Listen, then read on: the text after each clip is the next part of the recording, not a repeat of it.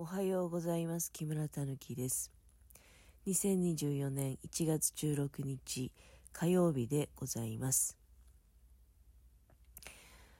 朝目が覚めたのは、まあ5時頃だったんですが、その時にね、うんとっても寒いなと思って、で、お天気アプリ、スマホのね、まあ大体朝起きるとそれを最初に見ちゃうことが多いんだけどね、外気温がどんぐらいなのかなって。いや今日の朝マイナス2度って、えー表示されておりましたね。実際ね、あの、そんな感じですよ。やっぱり、0度を下回ると、布団から出られないんですよ。うん。まあ今エアコンもうつけて1時間ほど経ってるからね、あの、出ようと思えば出られるし、出て着替えればね、まあ別になんてことない。まあマイナス2度だったらまだね、あの、去年に比べれば全然、気温としては高い方ですよ。まあ、あったかいっていうのはちょっとね、あの、それはまあ、あ言い過ぎ。うん、さすがに0度をくぐると、うん寒いということになりますけれども、この冬、初めてぐらいの寒さなんじゃないかなっていう気がしましたね、私の印象では。結構ね、あの、まあ朝、夕は寒いよね、なんて言いながら、0度より下行くこと今までなかったんでね、私が見逃してるだけかもしれないけど。まあともかくですね、うん寒いなと今日は、ええ。やっぱり体への負担を考えるとね、あの極力布団から出ない方がいいんじゃないかなと。まあいやいや、いつかは布団から出てね、体も動かしたりしないといけないんだけどね、そういう方向で体を温めていかないと、まあまずいわけですけれども。えー、まあ、何、何喋ろうとしたんだっけかな。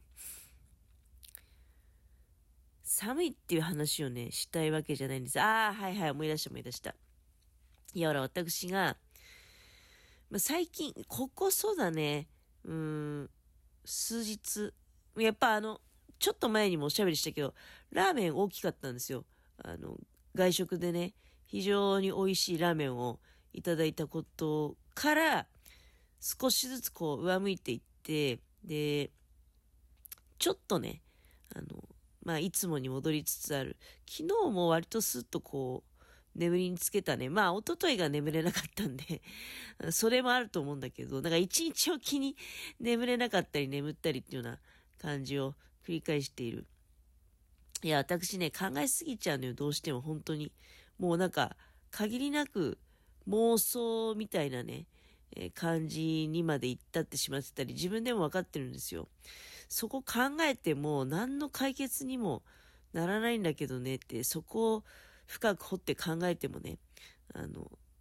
なってしまうときはなってしまうし、何かその遭遇してしまうときは遭遇してしまうと。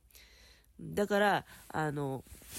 あたかもね、遭遇したかのように考え込んで、すごくなんかあの、怖くなったり、どう、どうですか？そういうことないですか？で、家のものに言わせるとね、なってから考えたらいいんだよって、それはそうなった時に考えれば、うん、しょうがないんだよってね、言われるんですけど、うん、でも100%ね、なってから考えればいいっていうのも、私はちょっとどうかなと思うんですよ。家のものはちょっとそういうところがありすぎてね。だから、え、どうし、どうして？って、こうなることって、もしかしたら予想できたかもしれないのに、なってから考えたら遅くないっていうことがあるわけね、実際。だけど私の場合はま考えすぎて、家のものから、あの、それは、今ね、あの、考えちゃダメなことで、なってから考えるしかないっていうふうに。まあ、この二人をね、足して2で割ればいいんじゃないかなと、常日頃思うわけですけれども。で、まあ、いろいろその考えて考えて考えまくってね、まあ、一つ、常日頃ね、まあそうだね、やっぱ東日本大震災の頃から、なんとなくね、うん、えーここってそういうことよねって、まあ思って、うん。要は今自分が住んでる場所ね、もう15年経つんだけど、15年、そうだよね。もう丸15年経ちます。やっぱり、そうね。だからあの、東日本大震災っていうのが、まあ、ここへ住んでから5年ぐらい経った時にあったわけだよね。で、ああ、自分の住んでる場所ってもしかしたらそういうことになるかもしれないんだって、怖いなと思って。ただまあその家のものとかね、あとまあ家のものだけじゃなくて、うっすら聞く話だって、要するに日本海側って、あの、遠浅じゃないんでね、その、いきなりぐっとこう、入ってるわけですよ。深くなってるわけですよ。多分なんだけどね。あの、海のところね。だから、こう、延々と波がこう、わーっと入り込んでくるような、その、まあ、どうなんだろうね。太平洋側って遠浅のところも多いのかな。でも、いやー、どうなのかね。そうとも限らない気がするんだけどね。まあ、ただね、あの、そこまで心配する必要ないんじゃないっていう人もいるわけよ。でも私は、やっぱり、なんか、どうなんだろうね。あの、考えちゃうのね、すごく。で私って、ここへ越してくる前は、まあ、山に住んでたんだよね。あの、それもまあ河岸段丘のね、比較的どうなんでしょうかね。あの、河岸段丘ってさ、川がこう侵食して、だんだんだんだんってなってくるね、あのところなんですよ。うーん。その土地の丈夫さっていうのはどうなんだろうね。ちょっとよくわかんないんですけど、自分の中でさ、山の人なのかなって、なんかね、あの、ずっと思ってたわけよ。で、海に対しては憧れがあって、海の方に引っ越してきてね。で、やっぱ海は最初の頃はまあ予想通りいいなと海が近いって素敵だなって思ってたんだけど、まあ、これ勝手な話ですよね、でも。うん。だからやっぱり覚悟が足りてないっていうかさ、そういうこともあるかもしんないよってね。ずっと根っから海に住んでる人は、えどうなんですかね。いや、そういうこともあるかもしれない。海って怖いよねって。まあ、反面山もね、別にそれは怖いよ。何があるか。まあ、地震もそこそこあるエリアだしね。あの、私のいた十日町のあたりも。地震もそこそこあるし、うん、あとやっぱり山道走ってて、あの、まあ、落石とかね、あの、雪崩とか、目撃したり、目の前で雪崩が起きて、あの、これから走ろうと思ってた道路のところが全部雪になっちゃったってこと、一回だけありますよ。うん。だから、あの、自分がたまたまね、ダイレクトにそういう災害に遭遇してないだけで、どこにおってもね、まあ、この間の、ちょっとい、いつだったかのおしゃべりでも言ったかと思うんだけど、山にいれば土砂崩れだったりとか、まあ、そういう雪崩とかね、川にいれば洪水。で、海にいれば、あ津波と。うん、何かしら必ずその土地ならではの、あるわけよ、危険っていうかね、あの、あ、思いもよらない、こういうことが、ここにいればこういうことがあったのね、みたいな。だから、あの、本当に、別に自分がその、いや、何が言いたいかっていうとね、家のものに私、前々からなんていうの、その、な、な、私ってね、多分なんですけど、あの、ちょっとジ、ジプシーっぽいところがあるっていうか、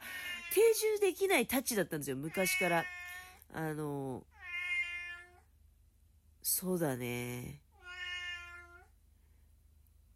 結構引っ越ししてるからね。あの、一人暮らし時代とかも、そんなんていうの、更新しない？タイプ？ねいや、更新でもしたことないよな。更新ってしたことないんですよ。偶然かもしれないんだけどね。あ、一回だけあったかな。あの、市川駅前のね、分譲のマンションに住んでた時は更新、一回だけしたっていうのはあるんだけど、まあ、大体2年でほら、あの、どうしますかって話になるわけじゃない。賃貸とか住んでるとね。で、2年で、いや、2年もしないで、まあ、それ事情があってっていうのもあるんだけどね、引っ越ししちゃうなんてのもあって、引っ越し貧乏だよ、これって、みたいな。うん、まあでも、引っ越しをポイポイする人ってね、あの、意外と荷物が少ないっていうか身軽なんですよね。だからそんなに、あの、割と、ぷいって引っ越しできちゃう、うん、タイプなんだけど。いや、さすがに今15年もここにいたら荷物多くてね、やっぱり引っ越しするってなると結構大事だろうな、なんていうふうに思うわけだけれども、ほら、賃貸辞めたわけじゃん、ここへ来てね。賃貸辞めた後に、やっぱり物がぐっと増えたわけだよね。だってここ自分の家だもん。でも絶対に動くことないから、物を買おうって言っていろいろ物を買ってきたわけじゃない？うん。だから厳しいもありますよ、そりゃ。簡単に引っ越ししようなんて言えないんだけど、まあ、家のものにね、なんかね、あの、まあ、私、畑ができるところに行きたいなっていう願望は、